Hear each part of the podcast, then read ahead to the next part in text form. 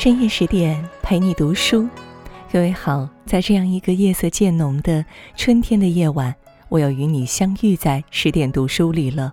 我是林静，今天和大家分享的文章《民国美女王宥嘉，一代浪姐一世风华》，作者呢是小爽。下面呢，我们就一同来分享。声色犬马、纸醉金迷的民国，从来不乏美女。如林徽因、陆小曼、唐英等，个个容颜出众，才情俱佳。不过，其中却少了一位被誉为民国神颜的美女王宥嘉的芳名。连情敌都赞叹王宥嘉的美不在面孔和体型，而在举手投足间，像音乐旋律一样有美感，这是全天下美女都无法比的。正因这过人的美丽，话剧大师曹禺以她为原型，创造出了话剧《日出》《桥》等作品。人人都爱王小姐，这是曹禺对王宥嘉的评价。正是这众星捧月的热闹，给了王宥嘉任性的资本。不走寻常路，霸屏民国舆论热榜。王宥嘉的父亲在北洋政府做事，这样的家庭自然不会让王宥嘉吃什么苦。再加上王宥嘉从小是美人胚子，六七岁时就懂得持量行凶，用一副楚楚可怜的表情避免责骂，获得到自己想要的东西。从小在北京长大的他，顺利考入北京女子师范大学。没过多久，王宥嘉又选择去美国留学，毕竟家里有矿，别人能出国留学，王家也不是没这条件。可是三年之后，王宥嘉还没毕业就回了国，宣称留学好没意思。民国时期的上海是声色犬马、纸醉金迷的代名词。回国后的王宥嘉选择留在上海。王宥嘉在这里如鱼得水，毕竟谁能招架住美女的攻势啊？那时候有人夸赞他：增一分则长，减一分则短；施粉则太白，施朱则太赤。也有人说她静时如圣女玛利亚，动时如春天的一朵花儿。如此美女，也绝不仅仅是个花瓶。她从苏雪林手中接过《易世报》《妇女周刊》的主笔工作，两年时间就发表一百多篇文章，宣传妇女解放，推崇女性能顶半边天，不能失去自我。也正是这份逼人的美和才华，吸引了民盟的创始人罗隆基。当时罗隆基正与妻子分居，妻子回了新加坡老家，处在空窗期的两个人，一个才华横溢，一个貌美如花，自然的吸引到了一起。罗隆基比王宥嘉大十二岁，曾是清华的学霸，又擅长演讲，忽悠少不更事的小妹妹，简直易如反掌。知道王宥嘉有个从小定下的未婚夫，罗隆基说。你接受过最新颖的教育，也看到过国外自由恋爱的模式。你不应该像传统女性一般接受包办婚姻，应该冲破封建思想的束缚。于是王宥嘉火速退了婚。单身的王宥嘉再次接收到罗隆基的信号：你这么青春美丽，如能给这古老封建的社会来颗炸弹，使得万万千千的人为你的勇敢喝彩赞美。一定会给这死气沉沉的社会添添生气。醉翁之意不在酒，在于忽悠你不着痕迹也。王宥嘉以光速与罗隆基住在一起，过起了宛如夫妻的生活。好的爱情应该让人获得成长，而不是一味的放纵沉沦。这不，王宥嘉父亲知道后，气得登报声明断绝父女关系，直到老人家离世，也没有原谅这个手心里捧大的女儿。鸟爱惜羽毛，人爱惜名声。与有妇之夫同居的王宥嘉，却丝毫没有悔意，甚至因为自己离经叛道的经历，登上民国舆论热榜而沾沾自喜。庞乐在《乌合之众》里说：“凡是能向他们提供幻觉的，都可以很容易的成为他们的主人；凡是让他们幻灭的，都会成为他们的牺牲品。飞蛾扑火的感情，就要做好毁灭的准备。”而王宥嘉丝毫没有觉察自己在飞蛾扑火的路上。儿戏婚姻，你追我逃。因为时局的动荡，王友家随着罗隆基辗转各地，俨然一对夫妻。两个人的关系终于在罗隆基的妻子同意离婚后得到了法律的认可。而这时，王友家已经同罗隆基婚内同居了七年。罗隆基人脉广阔，在各方势力间周旋，游刃有余。在武汉时，他们的住所就是上流社会的交际中心。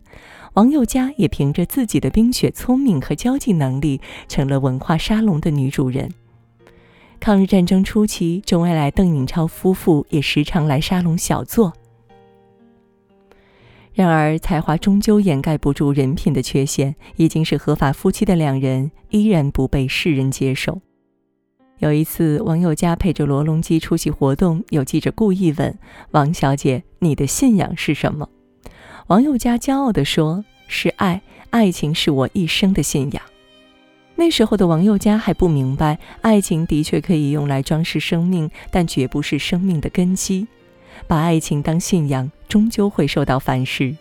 因为美丽和自身的魅力，王友佳对待着经历坎坷的婚姻，并没有视若珍宝。相反，明知罗隆基花心，王友佳却说他不过喜欢逢场作戏，只要他如常的爱我，戏罢仍能回到我的身边来，我也就不想认真。他觉得婚姻中，男人就像风筝，女人则是那根线，无论风筝飞得多远，线一直握在自己手里。然而，婚姻的好坏靠的是彼此用心经营，而不是靠一腔自信。王友佳的任性自信，把自己钉在了难堪的境地里。一天，美女杨云慧哭哭啼啼来家里，想要拿回自己曾经写给罗隆基的信。面对破坏自己婚姻的第三者，王友佳大度而和善。既然他想拿，那就给他拿好了。可在翻找杨云慧与罗隆基的信件时，竟发现竟然多达百封，王友佳的心沉到了谷底。尤其在一封信中，罗隆基甚至说要与王佑佳离婚，娶杨云慧。那时两个人结婚才一年，这种彻底的背叛伤害了王佑佳的自信和骄傲。王佑佳觉得缘分合则聚，不合则散。既然罗隆基想和杨云慧在一起，那就成全他们。于是王佑佳不哭不闹离开了家，也离开了这段历经十二年的感情。或许是只有失去才懂得珍惜。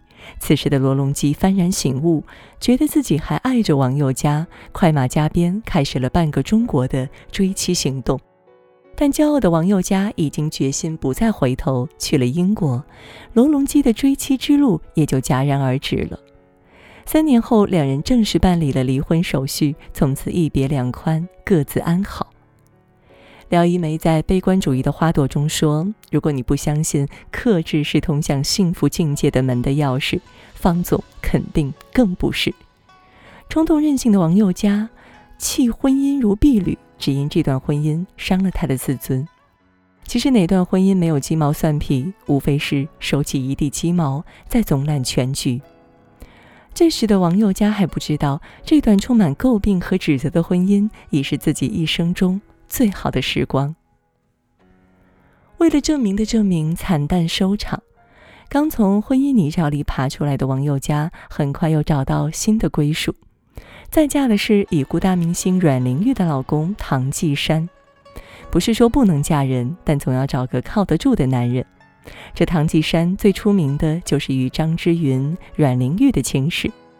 在张之云如日中天时，唐季山苦用手腕，追到手后，新鲜劲儿一过就弃如敝履。对于阮玲玉也是同样的套路。在最后阮玲玉吞药自杀时，唐季山为了自己的名声，伪造了阮玲玉的遗嘱，眼睁睁放弃施救的机会。这个情场老手对被情所伤的王宥嘉体贴入微，痴情又执着，最终抱得美人归。王宥嘉也深知唐季山并非良人，但还是毅然决然地选择嫁人。对于这次的婚姻，王宥嘉对自己的好友说：“我不能在罗隆基同一圈子找丈夫，如果不如他，会被他暗笑。比他高明的又都已有家室，唐季山是另一个圈子内的人，无可比较。在这一点上，我可以心安理得地去嫁。”鲁迅说：“面子是中国人的精神纲领，只为了找一个比罗隆基强的人，就再次把自己推入了不幸的婚姻。这种自带毁灭式的婚姻，代价必定是惨重的。很多女人总是在泥沼中挖掘男人，不可避免地给自己挖了一座又一座婚姻的坟墓。唐季山是茶叶大王，嫁过来的王宥嘉已经是他的第五任妻子。”此时，王佑嘉已经四十岁，唐继山五十岁，真的是老大嫁作商人妇。这段婚姻在王佑嘉看来是赢了罗隆基，然而社会上却讥笑王佑嘉，称他为“王佑嫁”。女人的可悲就在于，明知道对方是个江湖浪子，却抱着自己能让浪子回头的幻想，飞蛾扑火。婚后的王佑嘉随着唐季山到台湾，王佑嘉聪明善交际，把唐家的茶叶生意打理得井井有条。唐季山彻底做了甩手掌柜，流连花丛，夜不归家。性格刚烈的王佑嘉再次离家，到两人离婚时，距离结婚才一年的功夫。随后，王佑嘉前往香港发展，想打拼一番事业。不知是时运不济，还是岁月不饶人。与罗隆基在一起时的长袖善舞，与唐季山在一起时社交场上如鱼得水的往来，此时都失了效。王佑嘉用离婚后的赔偿去创业，总是屡屡失败，血本无归，无奈只好回了台湾。一九六七年，王佑嘉因为头疼住院，昏迷不醒，没几天就离世了，年仅五十九岁。去世时的王佑嘉已经一贫如洗，身边没有一个亲人。曾经的情敌前来相送，在殡仪馆讨价还价，最后殡仪馆的人出于怜悯，免了所有费用。都说岁月从不败美人，奈何美人辜负了岁月。王佑嘉一辈子都活给别人看，其实日子是自己的，活好自己才是最重要的。当我们翻看王佑嘉的照片时，并不觉得她有多美。见过他本人的人说，王佑嘉不上相，照片的美不及他本人的十分之一。也幸亏了这份不上相，美人任性的一生，随着熟人的离去，也跟着销声匿迹了。在另一个世界，终于清静安好，怡然自得。如果说王佑嘉的一生是一盘棋，他就像个任性的孩子，不懂得环环相扣，更不懂得布局，最后耍性子，推翻了棋盘。人生如棋，虽然不必每一步深思熟虑，也切不可任性妄为，否则纵使侥幸赢了一两步，也很难有圆满的结局。切记。好了，今天的文章就分享到这儿了。更多美文，请你继续关注十点读书，也欢迎把我们推荐给你的朋友和家人，一起在阅读里成为更好的自己。也祝各位每晚好梦，晚安。